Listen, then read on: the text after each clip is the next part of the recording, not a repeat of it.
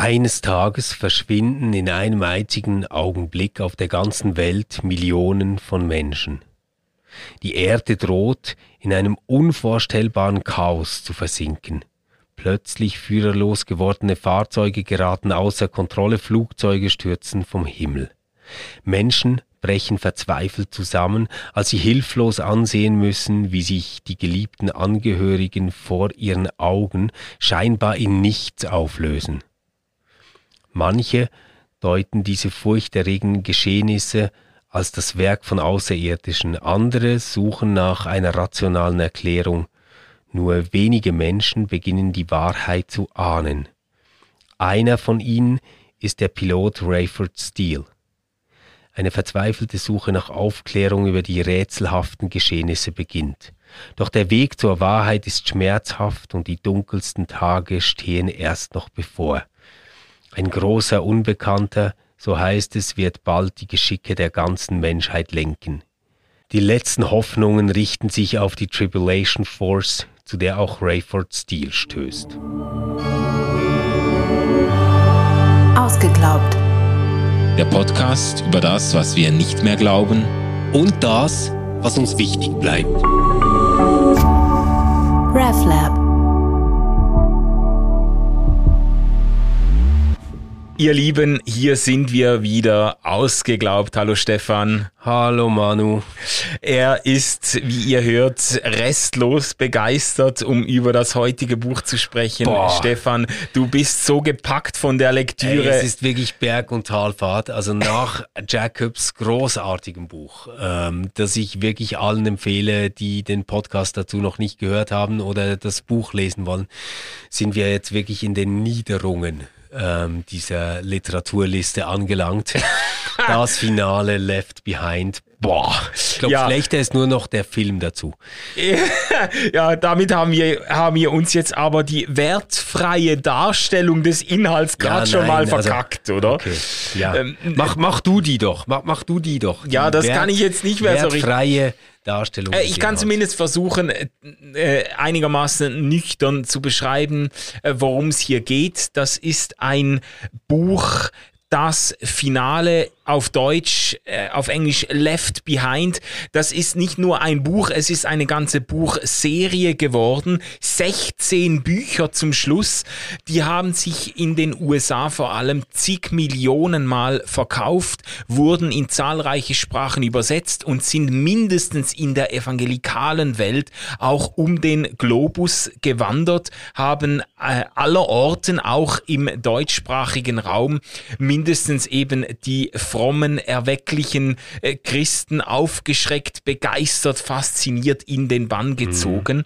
Das erste Buch ist 1995 erschienen, wenn es mir recht ist. Äh, die beiden Autoren, vielleicht noch zu Ihnen, äh, Timothy LaHaye und Jerry Bruce Jenkins. Die beiden Autoren sind so evangelikale Urgesteine LaHaye ist evangelikaler Buchautor und auch Pastor einer Megachurch, mhm. äh, natürlich Southern Baptists in Kalifornien. Äh, Jerry Jenkins äh, hat verschiedene Bücher geschrieben, auch Sportbiografien und anderes. Er hat 130 äh, 100, Romane geschrieben. Insgesamt schon viel über die Sprachkunst, äh, die euch erwartet, falls ihr das Buch doch lesen ein, wollt. Ein, ein Konkurrenz von, wie heißt der, Konsalik? Oder, oder äh, Jerry Cotton, oder? Äh, genau.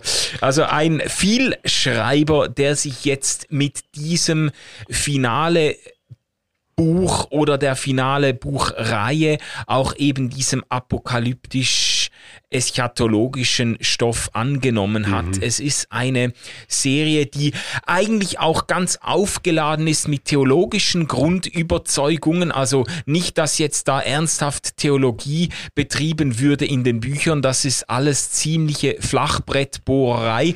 Aber äh, es ist sehr voraussetzungsreich theologisch, mhm. weil die beiden Autoren von einem ganz bestimmten Endzeitkonzept ausgehen. Von diesem äh, sogenannten Dispensationalismus, der auf Darby zurückgeht, der die Heilsgeschichte Gottes mit dem Menschen in verschiedene Heilszeiten einteilt, die unter ganz bestimmten Bundesregeln stehen und so weiter. Äh, darüber könnten wir doch nachher noch sprechen. Meinst Dann hätten du? wir ein interessantes Thema. Ich, ich, ich finde das super, wenn wir so diese Endzeit Vorstellungen mal ein bisschen aufdröseln würden. Das können wir. Also das können wir gerne tun. En entscheidend ist vor allem diese Überzeugung des Prämillenarismus, die Überzeugung, dass eben alle wahrhaft gläubigen Christen an einem bestimmten Punkt der Geschichte entrückt werden, in andere himmlische Sphären auffahren und den Rest der Menschheit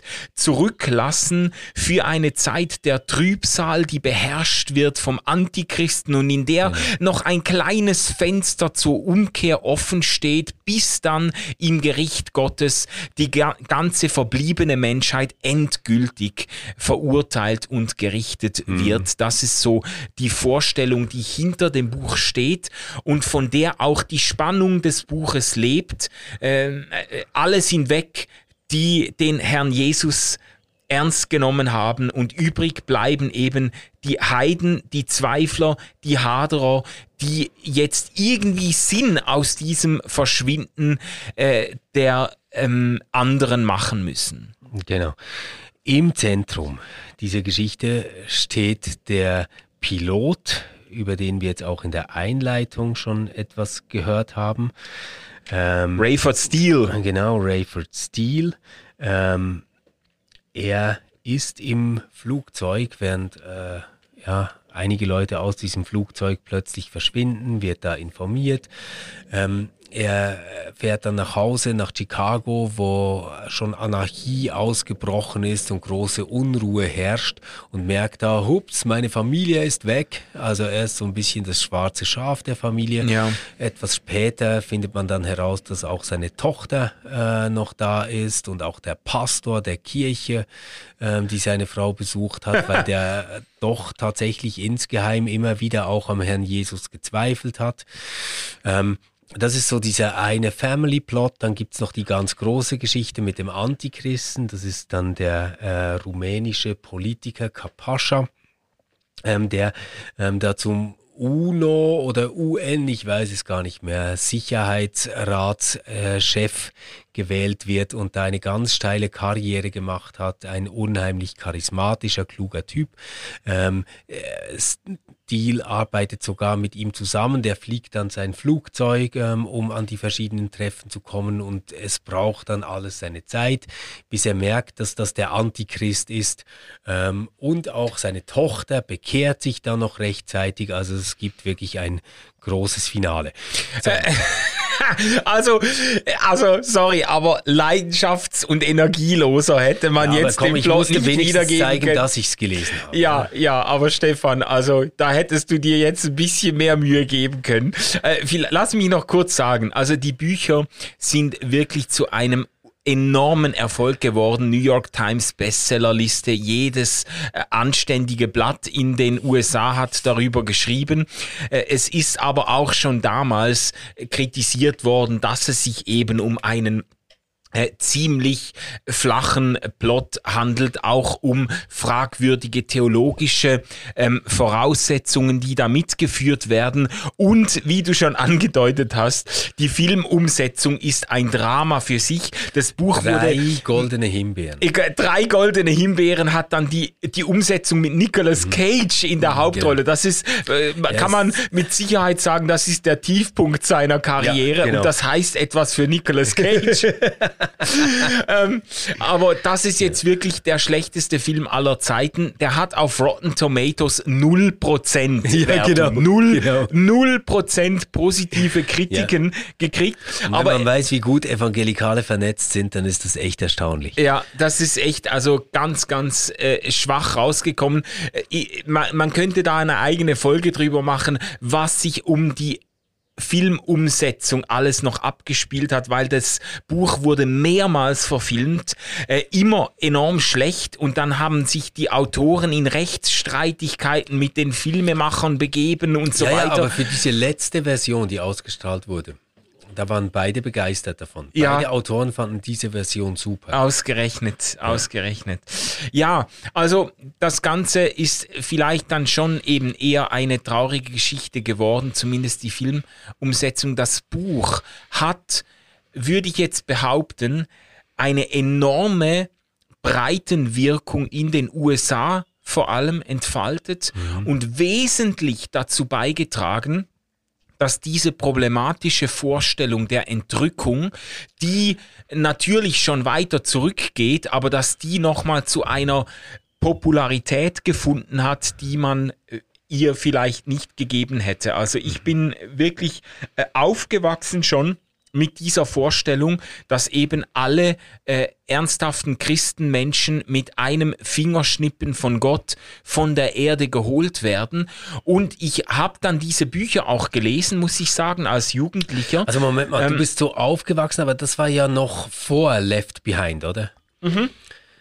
Ja, das war, das war äh, so meine Kindheit und äh, Jugendzeit habe ich im Wesentlichen noch vorher ver verbracht, aber ich habe dann als ähm, so 20-Jähriger oder so oder gut 20-Jähriger habe ich die Bücher dann gelesen.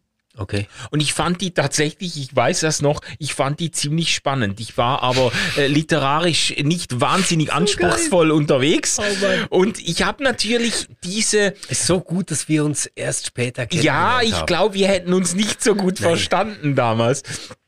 Aber ich habe halt auch diese Überzeugungen noch geteilt. Ich bin wirklich äh, in dieser festen Überzeugung, in diesem festen Bewusstsein aufgewachsen. Irgendwann werden wir alle auf einmal weg sein. Ich habe ja in einer anderen ausgeglaubt Folge auch schon erzählt von den Ängsten, die ich ausgestanden habe an bestimmten Punkten äh, meiner äh, Geschichte, wo ich die Befürchtung hatte, dass meine Eltern und der Rest der Familie jetzt entrückt wurden und ich habe es nicht geschafft. Also das hat bei mir auch substanzielle Ängste ausgelöst. Also die, Überzeu die Überzeugung war mir vertraut und das Buch hat das jetzt so plastisch vor Augen geführt, was dann passiert, wenn plötzlich die Flugzeuge vom Himmel kommen und die Busse keinen Fahrer mehr haben und so, weil eben äh, die Gläubigen alle entrückt wurden. Genau. Aber das ist schon kurz skizziert. Also das Schema geht ja so, ähm, alle wahrhaft Gläubigen werden auf einen Schlag entrückt. Dann kommt eine Zeit der großen Trübsal und des Leidens. Ähm, und in dieser Zeit der Trübsal und des Leidens zeigt sich der Antichrist. Ja. Und der Antichrist, ähm, der kann dann eigentlich nur äh, besiegt werden durch ein zweites Kommen des Messias. Ja. Und er kommt dann quasi zusammen mit dieser Herrscher der wahrhaft Gläubigen. Ja. Und danach kommt sowas wie ein tausendjähriges Friedensreich. Ja. Und nach diesem tausendjährigen Friedensreich beginnt dann die Ewigkeit. Ja. Und das wird, das wird äh, ausgeführt und ausgeschmückt, eben äh, um da 16 Bände draus zu machen, muss man sich natürlich einiges einfallen lassen. Das Ganze hat eine sehr militante Unterseite, also eben auch schon alleine, dass sich die Gläubigen dann in der Tribulation Force zusammenfinden. Also da spürt man halt diese amerikanisch-evangelikale Neigung oder ähm, äh, ähm, wie sagt man, Vorliebe für Militär und für Spezialeinheiten und so äh, spürt man der Geschichte schon ab. Was man auch ganz stark merkt, das äh, wäre eine eigene Diskussion, äh, wie diese Art von Geschichten ganz sicher wesentlich zu dieser Empfänglichkeit für Verschwörungstheorien beigetragen Ja, hat. ganz also genau. Das, Oder weil, weil das, das ist ja eigentlich, ähm, Ja. ist, ist das wirklich das große Problem an diesen Ideen. Also ich, ich, ich sage noch kurz, es gibt ja auch die ganz andere Idee. Die geht so, ähm, Jesus ist gekommen, dann an Auffahrt aufgefahren und ist jetzt weg und jetzt ist der Geist da. ja, Und das, worauf man jetzt wartet, ist quasi dieses tausendjährige Friedensreich. Ja. Und Menschen, die sowas glauben, die sehen zum Beispiel eher Fortschritte in der Kultur. Also, Ja. weißt du, so, wenn die sich auf die Endzeit freuen, dann sagen die, ja, ja, das ist schon angebrochen, ähm, weil das mit den Krankheiten wird jetzt weniger und da, da, da, oder? Und, Mhm. ja, ja. äh, das, der der äh, Friede wird mehr und die Welt wird besser und die Menschen toller und so. Ja, Man lebt Und- länger, genau. es gibt weniger, insgesamt weniger hungernde große Menschen, Fortschritte, die Krankheiten in Medizin können, genau. etc. erreicht worden sind. Ja, ja. oder? Genau. Und Bildung etc. So ein bisschen Steven Pinker auf christlich. Ja, voll. Ja. Oder? Und die rechnen ja dann damit, dass nach diesem tausendjährigen Friedensreich der Messias dann wieder Mhm. kommt. Und dann ist das Endgericht und dann ist auch Endzeit so quasi. Ähm, aber wenn du jetzt natürlich davon ausgehst, dass zuerst äh, eigentlich nochmal die richtig wilden, bösen Mächte freigelassen werden, Ja. die zu einer großen Zeit der Trübsal führen, dann kannst du natürlich alle Dinge, die irgendwie nicht gut laufen, genau in diesem Sinn deuten. Mhm.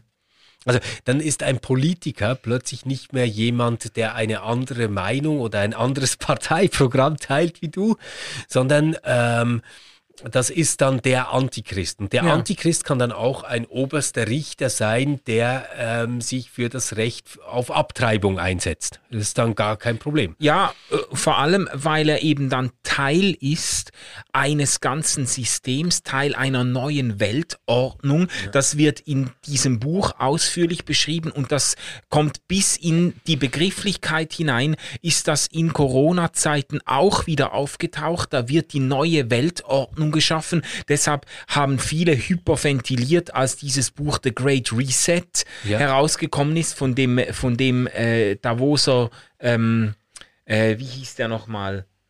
Egal.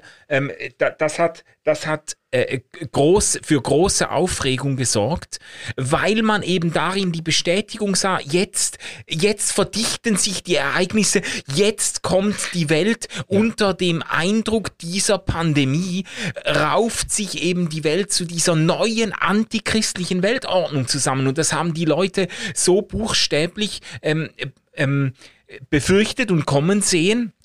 Und das wird hier alles vorexerziert in diesem Buch.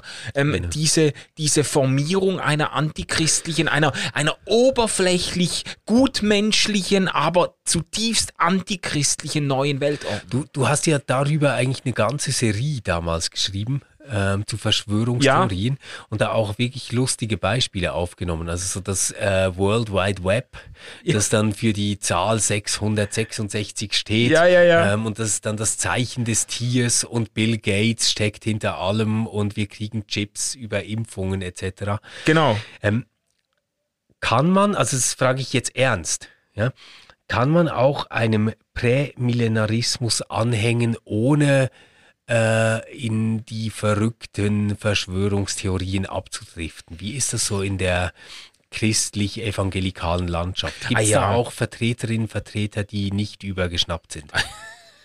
Auf jeden Fall, wahrscheinlich, wahrscheinlich die Mehrheit. Ich denke, heute ist ja. Gut, es gab ein Revival dieser Endzeitvorstellungen zu Pandemiezeiten. Das war unübersehbar.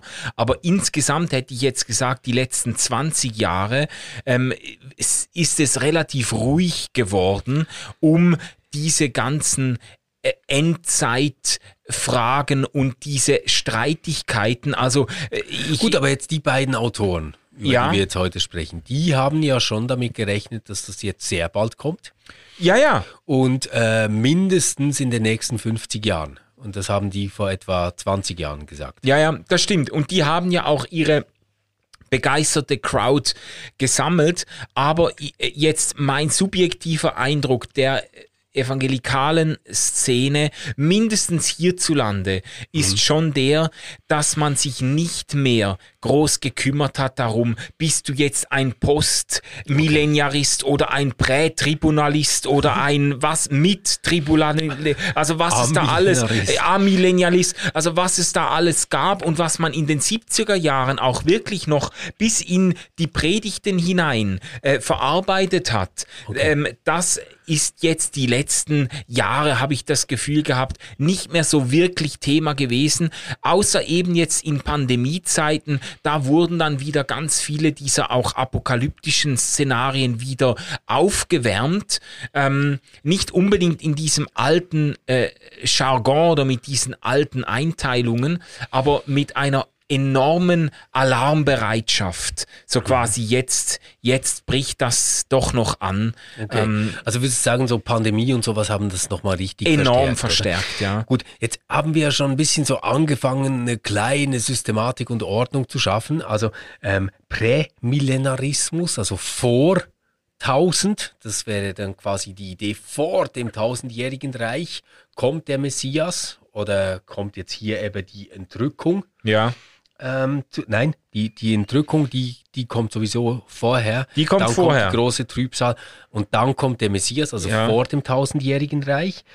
Dann gibt es die Idee ähm, des Postmillenarismus, also der kommt nach dem tausendjährigen Friedensreich. Ja. Und dann gibt es den Amillenarismus. Äh, Amillenarismus, ja genau. Was, was ist damit eigentlich gemeint? Ähm, weil ich, ich sehe jetzt ehrlich gesagt so auf den ersten Blick den großen Unterschied nicht ähm, zum Postmillenarismus. Weil auch da, oder, gibt es ein tausendjähriges Reich und dann kommt der Messias wieder. Ähm, und das ist ja beim, beim Postmillenarismus eigentlich genau dasselbe. Ähm, ich, ich, ich, ich, sag mal kurz meinen Verdacht. Okay. Also so Amillenarismus, das wäre so was, wo ich ähm, Augustinus und Luther äh, zum Beispiel zugeordnet hätte. Das ist so wie die Idee, ähm, der Messias ist ein erstes Mal gekommen, dann geht er und jetzt kommt quasi eine Zeit und die tausend Jahre sind dann eigentlich nur symbolisch gemeint. Also ja. Es sind nicht tausend Jahre, die man jetzt zählt, in der ähm, sich quasi Gottes Wirken in der Welt immer wie stärker durchsetzt und zeigt und über die Kirche und ihre Geschichte Gottes gute Botschaft und ähm, äh, ja, dass das Evangelium quasi in die Welt hinausgetragen wird und danach ähm, kommt dann quasi der Messias wieder. Ähm, aber es gibt nicht eine eigentliche Zeitphase einer tausendjährigen Regentschaft, in der nur Friede ist, sondern ja. es ist eher so was, was immer wie stärker auf diesen Idealzustand zuläuft, bis dann das Endgericht kommt. Ja, also du zwingst mich jetzt ein bisschen zu einem äh, Déjà-vu. Ich habe ja diese ganzen Begriffe äh, irgendwie mit großer Erleichterung auch hinter mir gelassen vor einigen Jahren und gedacht, das ist jetzt Schnee von gestern. Aber wenn, wenn du mich da ja zu einer gewissen Auffrischung zwingst. Ich habe das auch so in Erinnerung. A-Millennialismus oder A-Millennialismus ähm, ähm, ist die Auffassung, dass kein tausendjähriges Reich im eigentlichen Sinne auf uns wartet, sondern dass wir jetzt schon seit der Auferstehung Jesu eigentlich in diesem, eben in diesem Reich Gottes, in diesem äh, symbolisch mit der Zahl tausend markierten Reich Gottes leben, ja. in der sich eben diese Herrschaft Jesu im Sinne einer ähm, Macht der Liebe durchsetzt und dann vom zweiten Kommen, von der Wiederkunft Christi äh, abgelöst ja. wird. So, so habe ich das äh, bis jetzt verstanden. Ähm, das alles beruht natürlich auf bestimmten Lesungen biblischer Texte, die ja auch hochproblematisch sind. Ähm, also besonders jetzt meine ich die, die Vorstellung der Entrückung, die basiert eigentlich auf ein, zwei Texten, die man. Und die kommt aber im Amillenarismus nicht vor. Das und auch eigentlich in diesem ähm, Postmillenarismus nicht, oder? Also da, da musst du schon ähm, so prämillenaristisches Bild haben. Äh, Sonst macht es ja keinen Sinn. Ja, das würde ich auch sagen, aber ich, ich kann mich da gar nicht so weit aus dem äh, Fenster lehnen. Ich weiß es nicht, ob sich auch äh, Amillenaristen finden, die an die Entrückung glauben. Ich weiß einfach, dass der Entrückungsglaube mindestens in evangelikalen Kreisen enorm verbreitet ist. Ich, ich habe sogar fast ein bisschen den Eindruck, dass lehrmäßig das vielleicht einer der markantesten Unterschiede ist zwischen volkskirchlichen Christen, katholisch, kann ich nicht so sehr beurteilen, aber ich würde auch sagen katholisch und sicher auch reformiert, ähm, im Gegenüber zu den Evangelikalen. Bei Reformierten löst die Frage nach der Entrückung meistens ein äh, ja, emphatisches Hä ja, aus. ich weiß doch, als, als, wir diese Videoaufnahme damals für Ausgeglaubt gemacht haben. Ja, stimmt. Und dann haben noch Leon und du äh, in der Mittagspause drüber geredet, was wären noch wichtige Themen. Und als ich als ich von der Toilette zurückkam, habt ihr gesagt, wir müssen was machen über Entrückung. Und ich so, hä? Was? Ja, ja. Was ja. genau, was genau ist genau. das?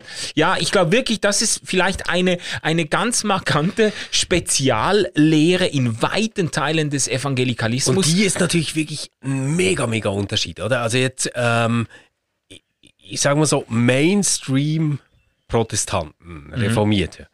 Warten eigentlich darauf und hoffen daran mitzuarbeiten, dass das Reich Gottes in die Welt kommt. Mhm. Und äh, wenn ich das jetzt richtig verstehe, dann würden diese Menschen, die mit der Entrückung rechnen, eigentlich eher darauf warten und hoffen, dass sie entrückt werden von ja, dieser Welt. Exakt. Und das ist aber auch genau der springende Punkt, den ich auch kritisch anmerken und den ich auch wirklich geißeln würde äh, im Blick auf diese Entrückungsidee. Ähm, es, äh, die Entrückungsidee macht nur Sinn unter Voraussetzung äh, zweier Dinge, nämlich unter Voraussetzung eines ganz ausgeprägten Exklusivismus. Man, ja. man muss diese Überzeugung haben. Also da werden wir, dann auch nicht alle gerettet. Da werden natürlich nicht alle gerettet, dann bleibt ja keiner übrig. Also es muss, es lebt von der Überzeugung, wir sind eine kleine ähm, Schar von wahrhaft Gläubigen, die es wirklich ernst machen, sehr, sehr stark auch im Unterschied zu nur volkskirchlich gläubigen Karteichristen, wie die dann genannt werden, auch im Absatz, in Absetzungsbewegung von den äh, katholischen Christen. Das ist übrigens bei Left Behind auch deutlich spürbar, dieser Antikatholizismus. Ka äh, Katholizismus ja. ist quasi Teil dieses die, Neu der neuen Weltordnung, oder? Die, die werden nicht entrückt, ja. Also diese, dieser ganz starke Exklusivismus, wir sind ein äh, besonders gläubiger, ernsthafter Teil der wirklich Geretteten und dann äh, verbunden, das muss ja noch nicht an und für sich nur falsch sein. Man könnte das ja auch verbinden mit einem ganz starken Anliegen, diese Welt zu einem besseren Ort zu machen. Ja. Aber das ist dann verbunden mit einem ganz expliziten Eskapismus mit dieser Vorstellung, dass wenn die Dinge sich zuspitzen, dass Gott die Christen quasi von dieser Erde entfernen wird, dass wir auf Deutsch gesagt unseren Arsch retten können, wenn hier dann die Kacke wirklich zu dampfen beginnt. Okay. Und die Idee ist ja noch gar nicht so alt. Also sie ist jetzt äh, knapp 200 Jahre alt. Ja. Und äh, du hast den Namen schon genannt, geht auf John Nelson Darby äh, zurück. Genau. Und hat jetzt ehrlich gesagt ähm, nicht mega leicht, da äh, irgendwie exegetisch vorzugehen, oder? Also es ist jetzt nicht gerade so, dass wenn man ähm, das Alte und das Neue Testament liest, dass man dann sagt, ja logisch, das mit der Entrückung, klar, oder? Also man kennt ja, Entrückung, ja. Auch im Alten Testament, also Henoch wird entrückt zum Beispiel. Wenn man will, dann ist auch ein bisschen äh, Auffahrt eigentlich eine Art Entrückung. Ja, ja. Aber natürlich nie jetzt in dieser heilsgeschichtlichen Idee, äh, dass da jetzt irgendwie danach die Zeit der großen Trübsal kommt. Also be bevor Jesus quasi entrückt wird, äh, kündigt er eigentlich die, die Kirche an und, und ja. beauftragt die Menschen und verspricht ihnen, dass er immer bei ihnen sein Eben wird. bei oder? ihnen. Also genau. Ja. Also eigentlich so, ähm, ich gehe jetzt weg, aber ich bin bei euch, oder? Ähm, genau. Und, und nicht, ähm, ich gehe jetzt weg, schaut mal, wie ihr das selbst hinkriegt. Ja, ja. Es ist aber, sogar noch absurder, dass die einzigen Belegtexte, die sich anführen lassen für die Entrückung, äh, nicht nur die Entrückung nicht hergeben, sondern eigentlich das Gegenteil dessen besagen. Ja, also, lass uns doch vielleicht mal so diese ganz, ganz äh, wichtige Bibelstelle 1. Thessalonicher 4 anschauen. Ja. Ähm, denn der Herr selbst wird vom Himmel herabkommen, wenn der Befehl ergeht, der Erzengel ruft und die Posaune Gottes erschallt. Zuerst werden die in Christus Verstorbenen auferstehen, dann werden wir, die Lebenden, die noch übrig sind, zugleich mit ihnen auf den Wolken in die Luft entrückt zur Begegnung mit dem Herrn. Dann werden wir immer beim Herrn sein. Das ist ja aus dem ersten Thessalonicher Brief wahrscheinlich einer der aller, allerältesten äh, Paulusbriefe, wahrscheinlich der älteste Paulusbrief, ja. den es gibt. Ähm, und das spürt man ja daran, dass Paulus zu der damaligen Zeit wirklich noch damit gerechnet hat, dass sie die Wiederkunft des Herrn miterleben werden. Ja. Und seine Gemeinde hat damit gerechnet. Ja.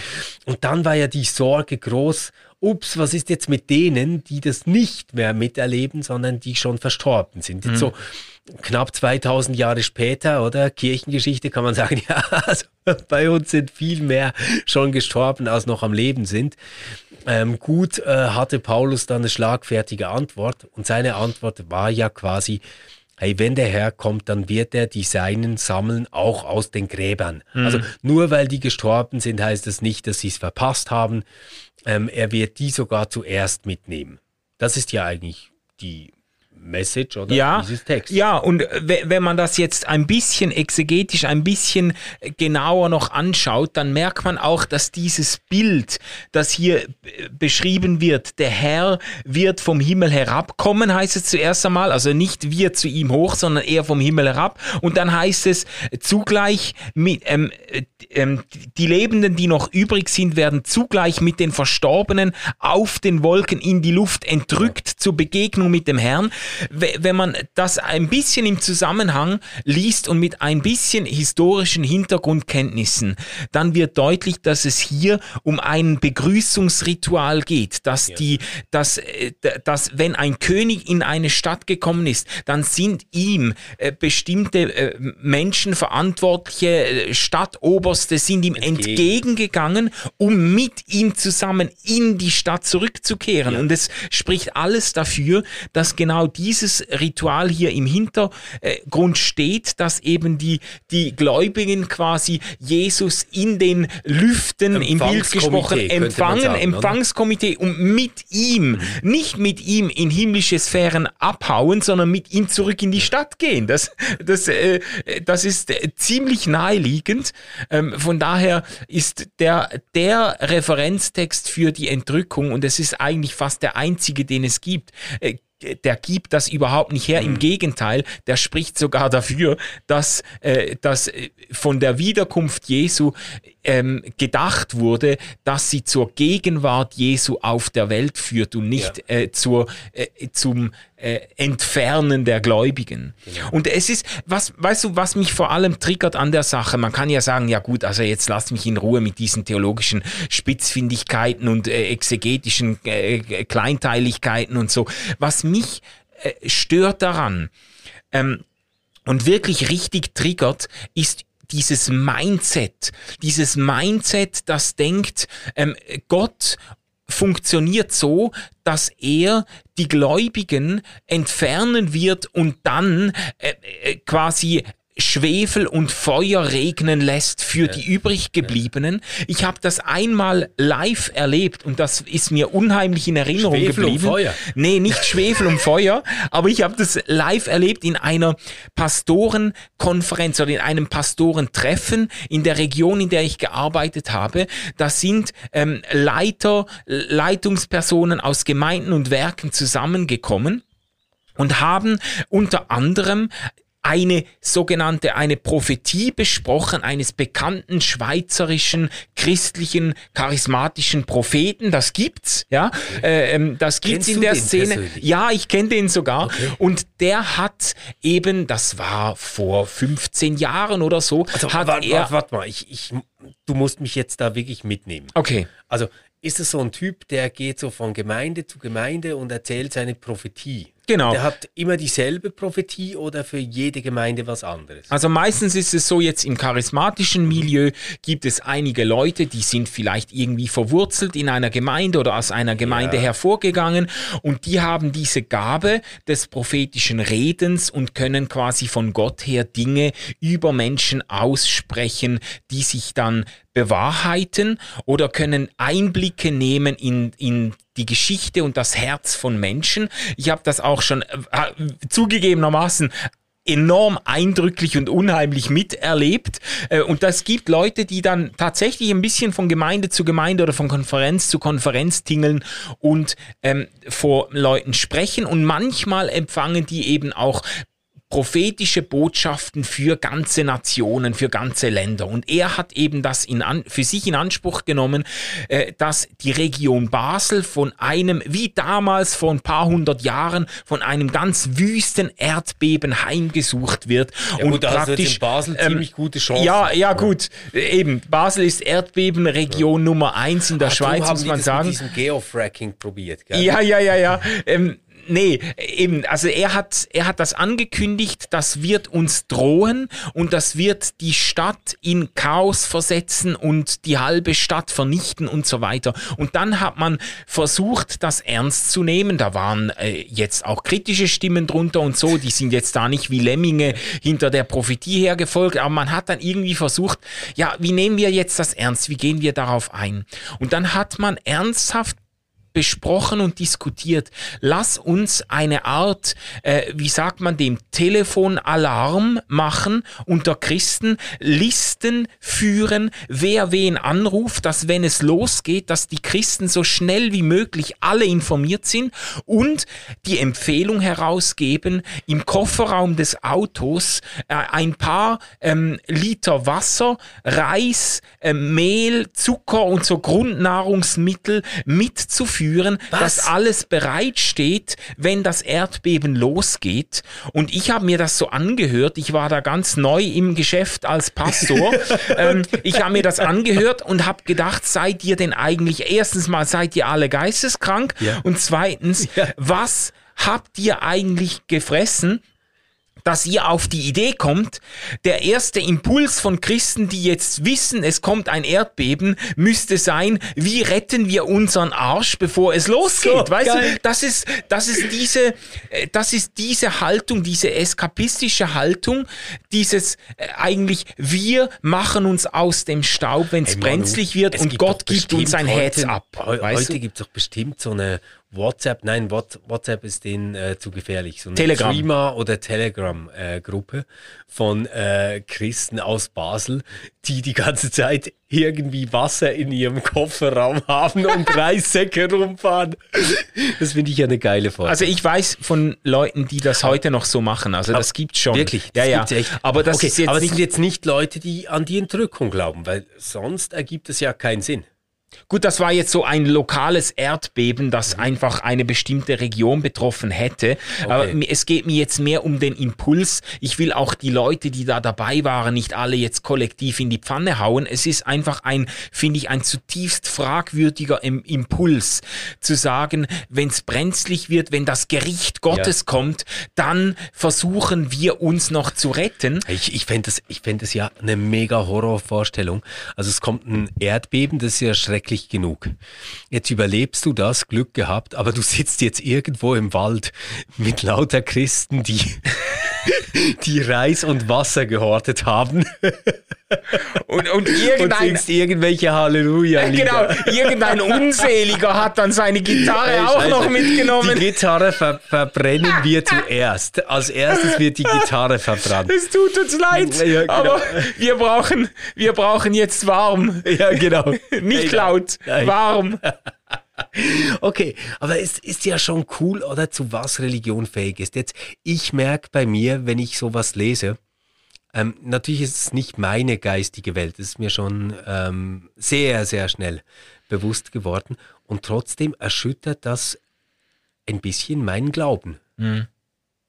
Weil, weil ich mir dann doch denke, ja, ähm, ist es quasi so, weißt du, mit dem Christentum, dass es einfach insgesamt verrückt ist und die bewegen sich einfach an einem Pol, der noch mehr verrückt ist als ich. Aha. Und das, das Vernünftige wäre eigentlich einfach dem ganzen Ding abzuschwören. Weil, also jetzt ganz ehrlich, ich meine, so Himmelfahrt und sowas, das ist ja schon auch ein bisschen spooky. Oder wenn Ja. man sich das überlegt. Oder Gott wird Mensch. Ja, ja. Wir, wir, wir haben uns dran gewöhnt, aber eigentlich ist es auch schräg. Oder ähm, diese ganze Kreuzigungs- und Auferstehungsgeschichte, die hat schon auch wirklich was Fremdes, wenn man sich das Ja, noch mal so richtig vorstellt. Ähm, und ich, ich merke schon, mich erschüttert das ein bisschen, weil, äh, weil ich mich dann ähm, schon auch frage, gehöre ich eigentlich so zu einem Mitläufer in so einer Bewegung von, von lauter Wahnsinnigen? macht das mit dir auch sowas? Oder sagst du einfach, ja, grundsätzlich ist die Story gut, aber die sind da ein bisschen falsch abgebogen?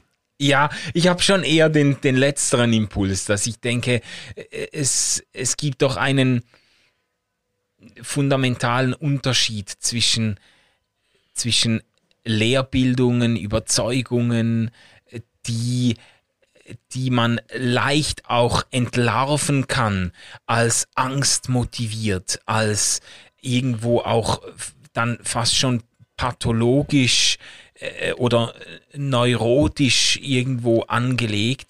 Und zwischen und zwischen Überzeugungen, wie sie mir eben in der Geschichte von Jesus entgegenkommen, die so weird sie sind, die gerade in ihrer Weirdness eben etwas Wunderschönes haben, etwas mhm. auch zutiefst Anrührendes und nicht nur, ich will das, ist vielleicht das falsche Wort, weil das so emotional klingt, ich meine auch etwas zutiefst Überzeugendes haben, weil sie dafür sprechen, dass nicht die gnadenlose Durchsetzung zum Ziel kommt, sondern dass, mhm. dass die Liebe das letzte Wort haben wird, dass das Leben über den Tod triumphiert. So, so strange die Geschichten sind, so faszinierend und überzeugend sind sie dann auch wieder. Und das äh, finde ich, das ja. fehlt mir eben bei diesem Entrückungsgedanken. Aber, aber sie haben gerade. immer, immer diese Gefahr, ähm, so zu einem weltfremden Kitsch zu werden. Ich, okay, ich will ja. nicht sagen, sie müssen das, aber, aber ich merke schon so, ein Christentum ohne eine sehr aktive Religionskritik ist schon wirklich was ähm, Gefährliches und ziemlich Dummes. Mhm. Ähm, egal, wenn auch, auch wenn, wenn wir die Ostergeschichte nehmen und das rein isoliert mhm. äh, betrachten, dann kann das irgendwie ziemlich schnell so zu einer Vitalismusfeier werden oder so zu einem, ha, wir haben alle Ewigkeit, weißt du, oder, oder sowas. Ja, ja, ja. Ähm, ich ich spüre da, dass, dass mir das mindestens jetzt selbst hilft, dann trotzdem so diesen reformatorischen Impuls zu haben und zu sagen, komm, gehen wir doch noch mal zurück zum Ursprung, woran sich ähm, mein Glaube und Religion immer wieder zu messen hat. Mhm. Wenn ich da jetzt zum Beispiel so versuche, ähm, den groben Linien der Evangelien, der Jesusverkündigung irgendwie zu folgen, auch, auch wenn ich weiß, dass das keine wörtlichen Zitate sind etc., muss ich schon sagen, es gibt ein ganz, ganz, ganz randständiges, geringes Interesse nur an dem, was ewiges Leben ist. Zum Beispiel. Im ganzen Neuen Testament spielt das keine große Rolle, ewiges Leben. Also ewiges Leben kommt vor, weil ähm, Gott äh, als der genannt wird, der ewig lebt ähm, und es kommt einmal, glaube ich, bei Paulus noch vor, dass wir das Kleid der Unsterblichkeit anziehen werden. Mm. Aber jetzt zum Beispiel Jesus ähm, hat, glaube ich, nie was ähm, zu einem Leben nach dem Tod gesagt das jetzt irgendwie spezifisch war oder das tragend war für seine Verkündigung oder seinen ja, Anspruch. Also ich weiß hat, nicht, also ja. Himmel und Hölle sind ja schon prominente Themen bei Jesus auch, aber ich glaube, der, der, der, also vielleicht meinst aber, du den Punkt, Moment, das, was Hölle, unter ja. ewigem Leben verstanden wird, ist eigentlich im Neuen Testament weitgehend integriert in die viel größere und wichtigere Idee des Reiches Gottes. Ja klar, also der, der, der redet pausenlos vom Reich Gottes. Also genau darum geht es ihm ja die ganze Zeit. Ja. Und Himmel und Hölle, die spielen darin eine ganz, ganz wichtige mhm. Rolle. Aber das ist nicht nur jenseits, ja. Das ja, ist ich, ich, ich sehe ehrlich gesagt sogar ganz, ganz wenig jenseits. Ja. Ähm, in, also in der Rede vom Reich mhm. Gottes. Also nimm das unser Vater, was heißt wie im Himmel so auf Erden. Das ist die kürzeste Formulierung mhm. ähm, vom, vom Reich Gottes. Aber er sagt ja nicht, ähm, wir durchleiden diese furchtbare Erde, damit wir in den Himmel kommen, lieber Gott, sondern er sagt, nein, ich möchte, dass es hier so ist wie im Himmel. Ja. Und, und das zeigt ja auch, dass der Himmel letztendlich nicht einfach so eine Erlösungsfantasie sein kann. Mhm. Also so quasi, lass es äh, Glut und Asche regnen auf die bösen Menschen, die hier leben und äh, rette mich, erlöse mich oder sowas. Ja. Sondern nein, nein, also der ist schon, um es jetzt so ein bisschen mit, mit Nietzsche zu sagen, der Erde verpflichtet. Ja, also absolut. Jesus ist jetzt ganz sicher nicht ähm, ein spiritueller Guru, der uns zeigen will, wie wir uns von der Erde lösen und in irgendwelchen Astralsphären ah. wohnen und ähm, dort von unserem Körper getrennt irgendwie die Ewigkeit genießen. Ja, ja, ja. Okay, äh, jetzt, aber jetzt äh, haben wir uns wieder gefunden, weil ich hätte jetzt schon Einspruch erhoben, wenn du hättest sagen wollen, dass die Verkündigung von Jesus sich überhaupt gar nicht darum gekümmert hat oder nie darauf bezogen hat, was nach dem Tod kommen könnte, aber sie hat die Idee eines, eines ewigen Lebens oder einer Existenz nach dem Tod eben nie als jenseits als jenseits verstanden, sondern als etwas, was eigentlich auf der Erde stattfindet und was, was auch irgendwo verschmilzt mit dieser Idee des Reiches Gottes, das eben jetzt schon anbricht und nicht irgendwann mal. Ja, und ich, ich glaube auch, es gibt bei Jesus ähm, so eine klare Gewichtung und der individuelle Tod interessiert ihn irgendwie gar nicht so. Ich, ich glaube tatsächlich, dass, dass es bei ihm darum geht, ähm, wie können wir dazu beitragen, dass das Reich Gottes sich durchsetzt hier auf der Welt. Ja. Und das Reich Gottes ist ja ähm, bei Jesus jetzt wirklich nicht irgendetwas, das zu einer bestimmten religiösen Sekte oder Absplitterung oder besonders auserwählten Menschen ähm, gehört, sondern das ist ja eine Idee, die wirklich so mit fundamentalen Gerechtigkeits- und Rechtsansprüchen zusammenhängt. Ja, ja. Also nicht töten, nicht Ehe brechen, nicht den anderen übers Ohr hauen. Was solche mhm. wirklich jetzt eher Basics, wo man auch nicht sagen kann, ja, daran scheitern wir aber immer wieder, ständig scheitern wir. Nein, überhaupt nicht, sondern es sind so Dinge, die kriegt man schon ziemlich gut auf die Reihe. Und wenn es mal nicht klappt, dann kann man sich vergeben und kann es das nächste Mal besser machen. Also ich, ich glaube nicht, dass es da eine mega krasse Erlösungslehre braucht für mhm. diese Idee. Ja, da bin ich mir jetzt nicht so ganz sicher, aber ich würde ich würd gerne, darf ich, darf ich, ich würde das gerne bringen. Äh, ein Zitat von Jürgen Moltmann. Ja.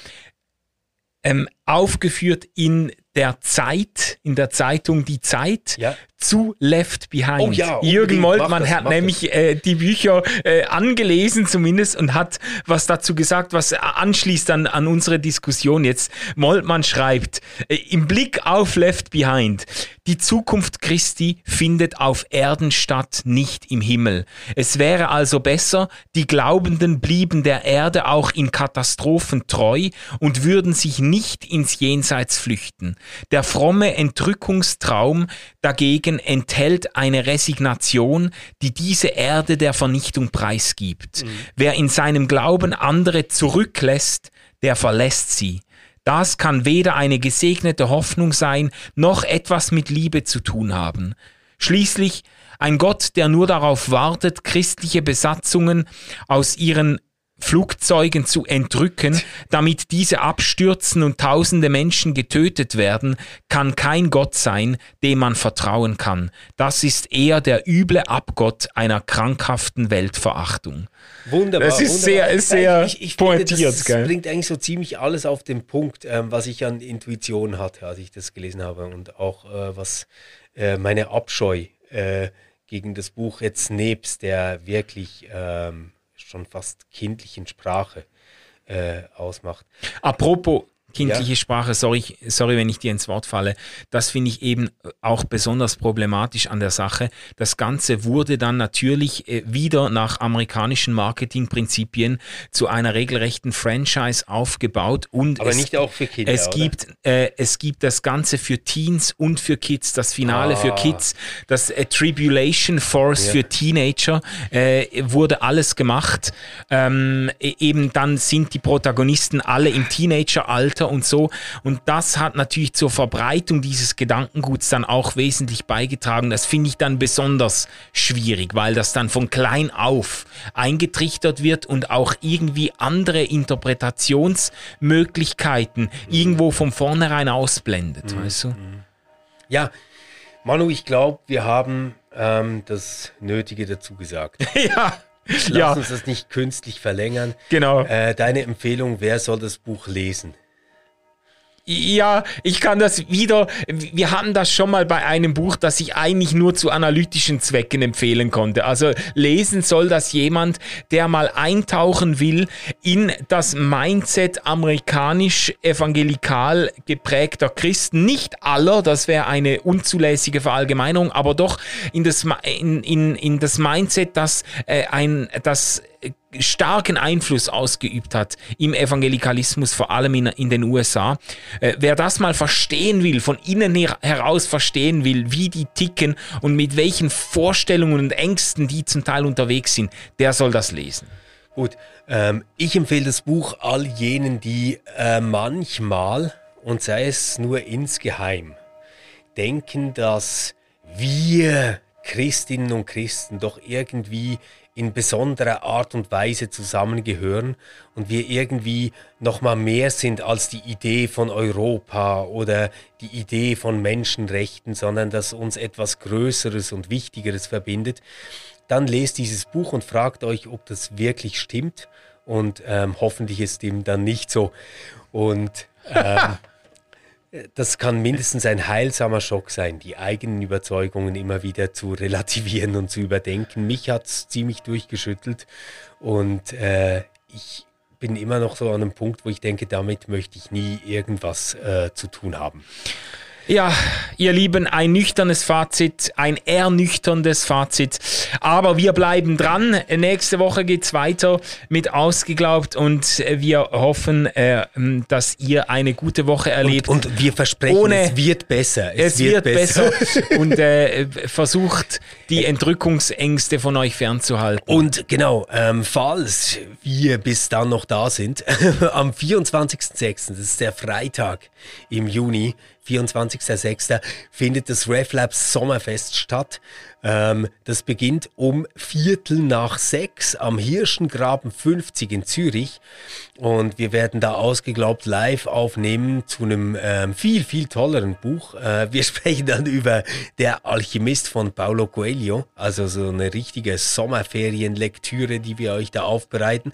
Wenn ihr da dabei sein wollt, Viertel nach sechs ähm, am Hirschengraben 50 in Zürich. Danach gibt's ähm, Bier und Mineralwasser und Wein und äh, alles, was sprudelt.